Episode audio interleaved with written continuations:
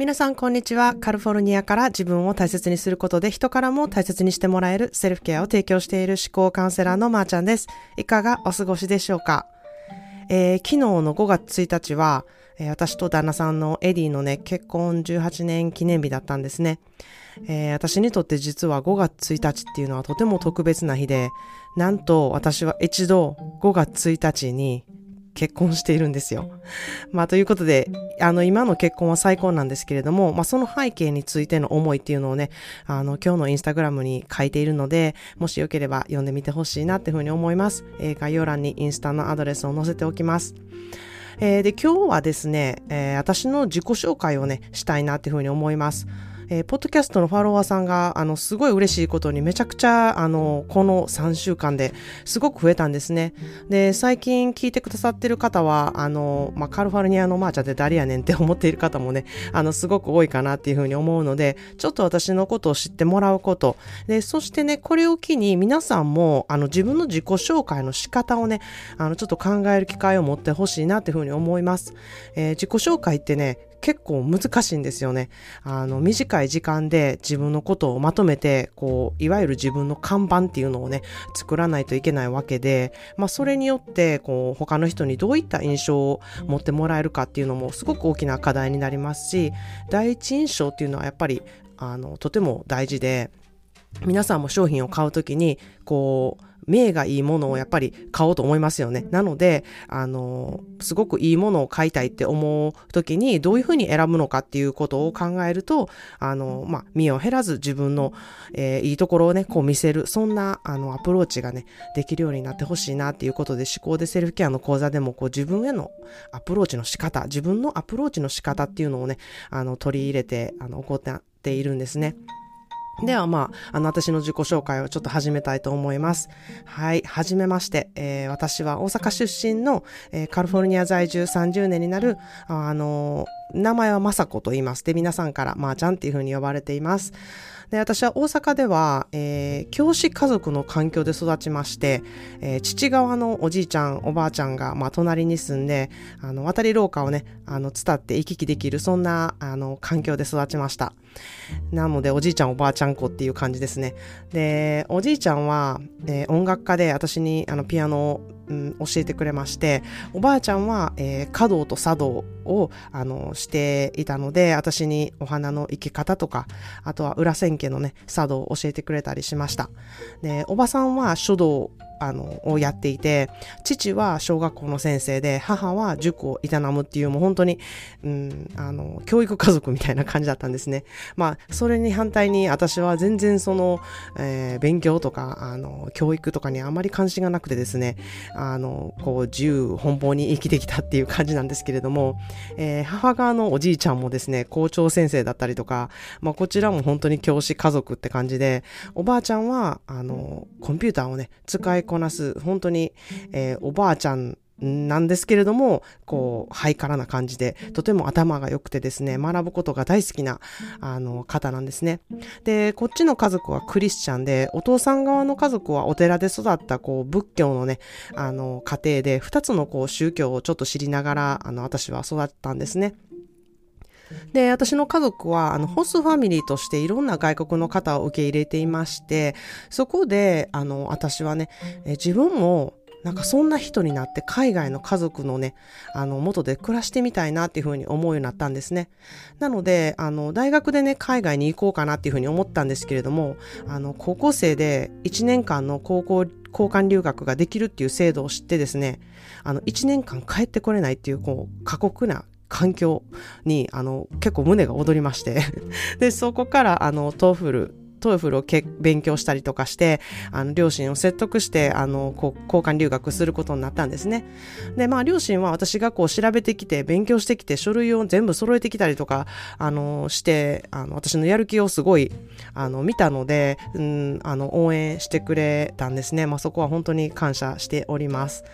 で、高校留学中はですね、あの、いろんな本当に試練という試練がありまして、まあ、うん、その中でも私は新しい言葉を使って、こう、会話をしていくことだったり、そこで出会ういろんな人たちだったりとか、うん、あの、自分との環境が全く違う環境で育った人たちのことを知ったりとか、あの、文化の違いとかを肌で感じて、あの、そういうことを経験することがめちゃくちゃ楽しくてですね、あの大変だったんですけれども、その中ででもこう楽しく、あの、まあ、この国ではこ結構一人一人の意見を尊重するっていう文化をね、あの、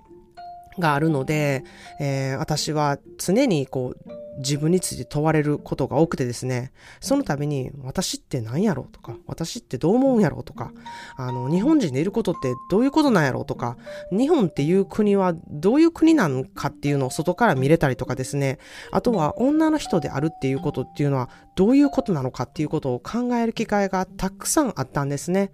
で、そういうことをね、あの、考えることとか意見を言い合うことにめちゃくちゃ興味があって、あの、うん、ずっとそれをやってきたなっていうあの気が今振り返るとしています。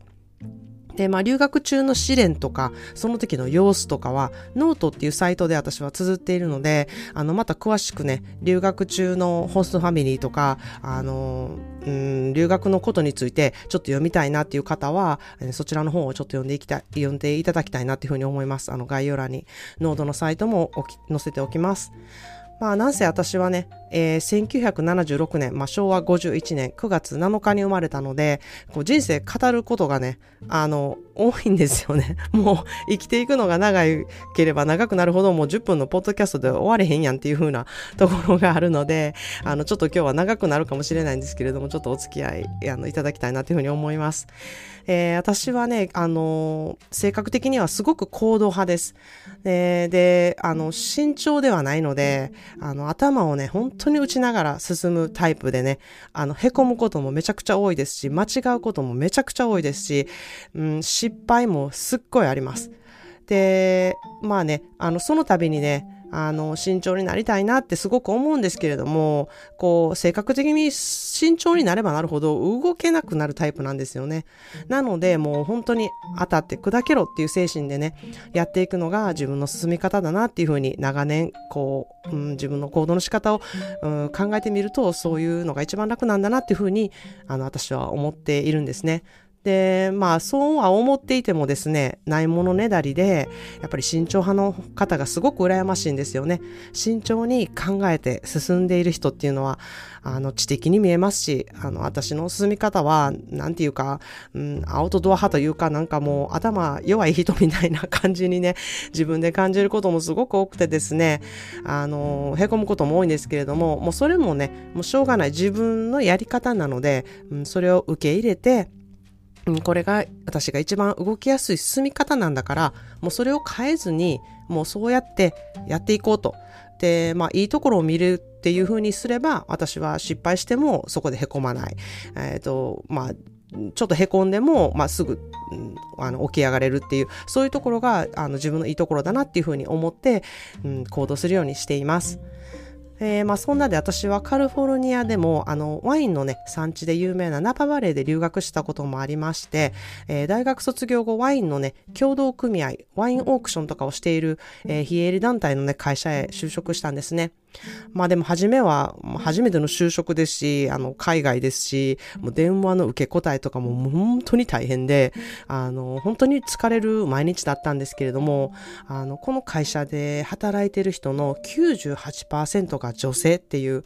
20代のね、私には本当にお手本にしたい素敵な40代や50代の上司とか同僚にたくさん出会ったんですね。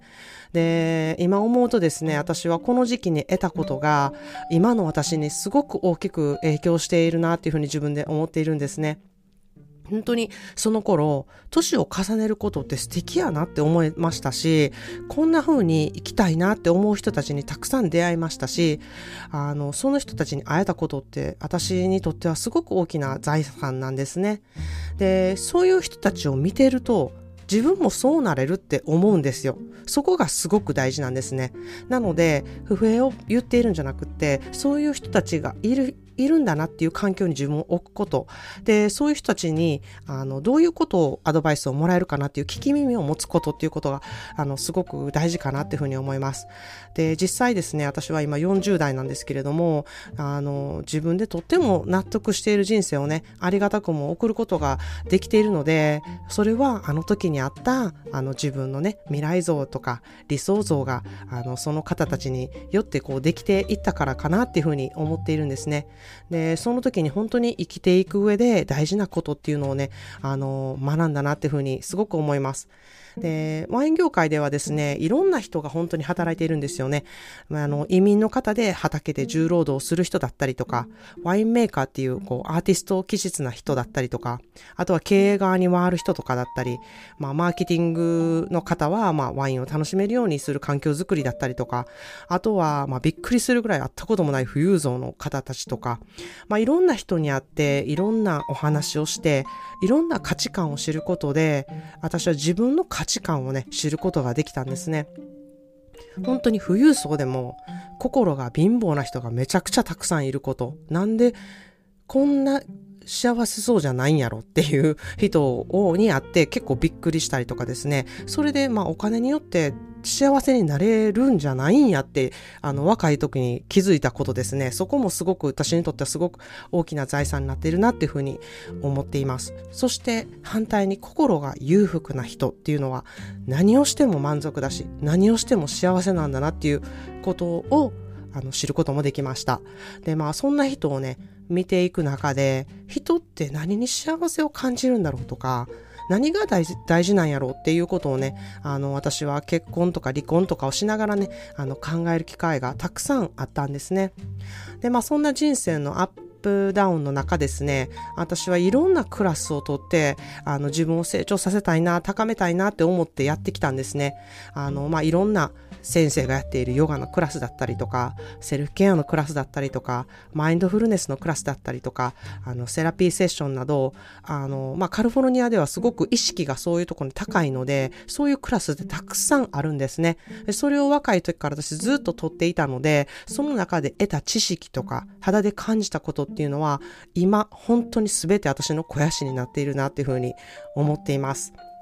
で、自分で選ぶこと。で、その選ぶ権利があることへのね、感謝をしながら、あの、私は自分で全て選んで行動するっていうようになってきたんですね。再婚するっていうこと。子供を産むっていうこと。それをね、成り行きとかじゃなくって、自分は再婚したいのか、独身でもいいんじゃないかとか、子供は産むべきなのかとか、そういうことをね、常に考えて自分で選択するっていうことをしてきました。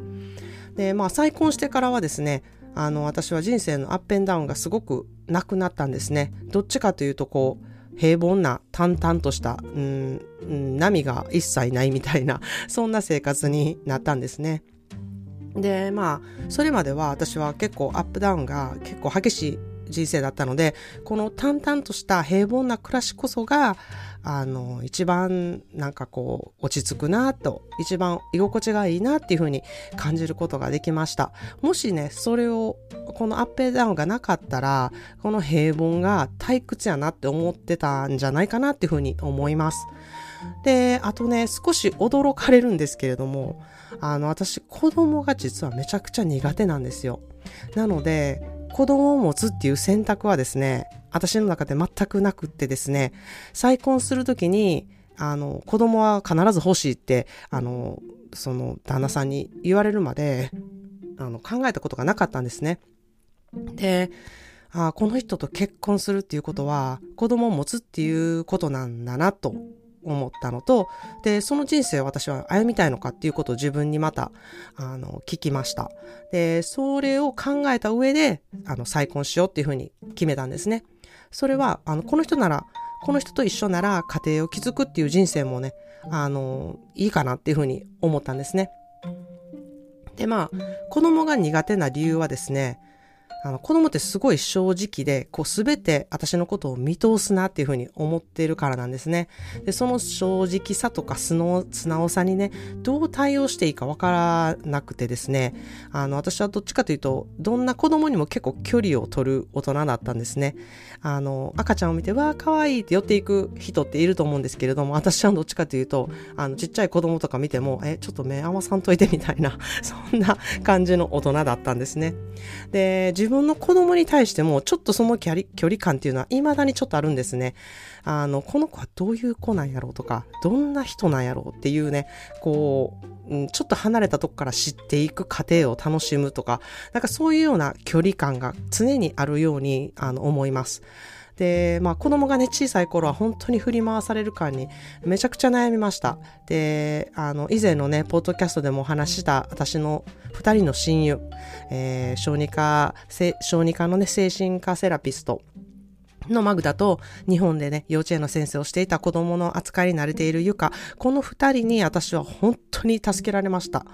なので、あの、私はいつも言ってるんですけれども、子供を育てるには、いろんな人の助けが必要だっていうふうに思ってます。自分と価値観の合う助けが必要だなっていうふうに、あの、心から思ってるんですね。で、それをね、あの、自分いっぱいいっぱいになってる時に助けてほしいって言えたね、自分をね、その時、あの、褒めてあげたいなというふうに今は思っています。まあ、そんなんでですね、あの、セルフケアは今振り返ると常に私が意識してやってきたことで、だからこそ今こうしたね、心の安定した生活がね、遅れているんだなっていうふうに、あの、心から思っています。これは本当に長年ずっとずっとやってきた私の思考でのセルフケアなんですね。で、あともう一つ私は自称、えー、人間オタクっていうふうに言ってい,、ま、いるんですけれども、昔から人と知り合うことがすごく大好きで、その人がどういう人なのかっていうことをね、知ることにめちゃくちゃ興味があるんですね。で、これはね、あの、ワインのお仕事をしてる時でもすごく役に立ちました。あの、いろんな人を知るっていうことは、自分を知ることでもあるんですよ。で、その人の人生を知ることは、自分を成長させてくれるこうビタミン剤みたいなのをもらえることだなっていうふうに未だに思っています。なので、あの、私は今やっているセルフケアのお仕事はね、本当に転職だなって思っているんですね。えー、カリフォルニアでは、あの、セルフケアはとても重視されていて、健康の一部だっていうふうにされています。で、私がこの土地で得てきたセルフケア文化っていうのを、あの、私が肌で感じてきて、実際にどうセルフケアを取り入れることで、自分の心が裕福になるのかっていうことをね、私は本当に情熱を持ってね、お届けしたいっていうふうに思っているんですね。で、心がね、裕福になることで得することってやっぱりめちゃくちゃ多いんですよ。お金で、あの、セルフケアは買えません。皆さんがこう行動していくことで得れることなので、あのうん、だけど、えー、セルフケアはお金と時間を使って学ぶことはできます。でもし3ヶ月でね、確実に得れるセルフケアを学びたいなっていう方が、あの、いれば、私の講座は本当にとても役に立つと、あのー、思っています。そんなでね、あの、今日は私の自己紹介、なぜ、あの、私がセルフケアに熱い思いがあるのか、なんで、まー、あ、ちゃんは毎日こんなにセルフケアについて語れるのかっていうのがね、あの、ちょっと今日のエピソードで分かっていただけたかなっていうふうに思います。で、3ヶ月の試行でセルフケアの講座の説明会が、えー、5月8日、日曜日、日本時間の夜、えー、9時からあります。で、あの、もしね、このゴールデンウィーク中にセルフケアワークをちょっとやってみたいなっていう方、まあ、セルフケアってどんなもんやねんっていうことをね、ちょっと体験したいなっていう方がいれば、えー、公式 LINE にて受けることができるので、えー、ぜひ登録してみてほしいなっていうふうに思います。えー、何よりもね、皆さんにお会いできる日を私はすごく心待ちにしているので、えー、どうぞこれからもよろしくお願いします。それでは皆さんも今日も素敵な一日をお過ごしください。Thank you so much for listening. See you in the next episode. Have a wonderful self-care day.